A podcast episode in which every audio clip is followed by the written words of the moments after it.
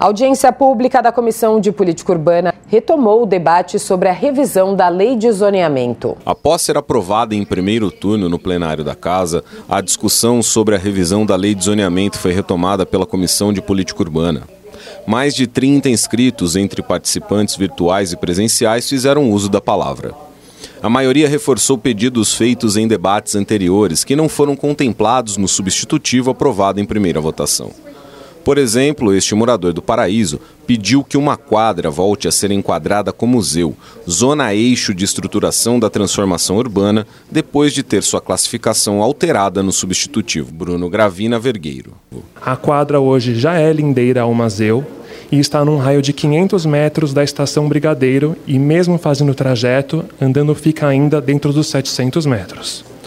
O bairro do Paraíso é consolidado, tem infraestrutura viária, serviços, hospitais, facilidade de acesso e tem nesse trecho da rua Sampaio Viana topografia que favorece a chegada até a estação de metrô.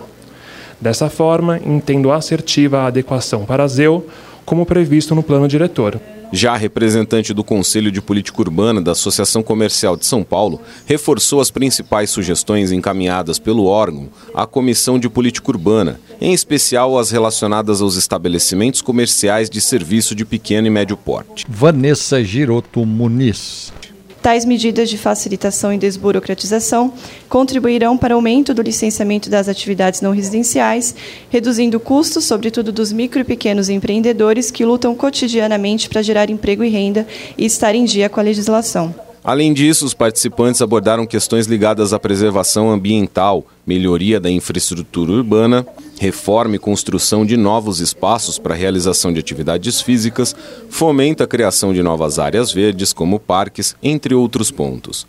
Após as manifestações, a vereadora Silvia da bancada feminista alertou para a necessidade de consolidar os avanços obtidos no texto, já aprovado em primeiro turno.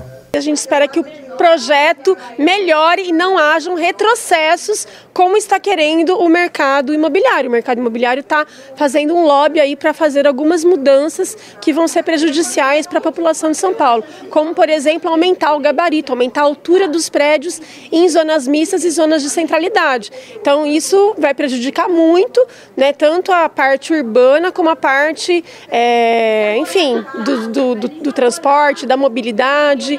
E a gente não pode deixar deixar que isso aconteça. Já o presidente da Comissão de Política Urbana, vereador Rubinho Nunes, afirmou que as contribuições servirão para embasar o novo substitutivo, que deverá ser apresentado na próxima segunda-feira, dia 18 de dezembro. Tivemos muitas contribuições hoje, foi uma audiência bastante positiva. Ainda teremos audiência pública agora no sábado e na segunda, às 17 horas, será apresentado o substitutivo que vai à votação em segundo turno.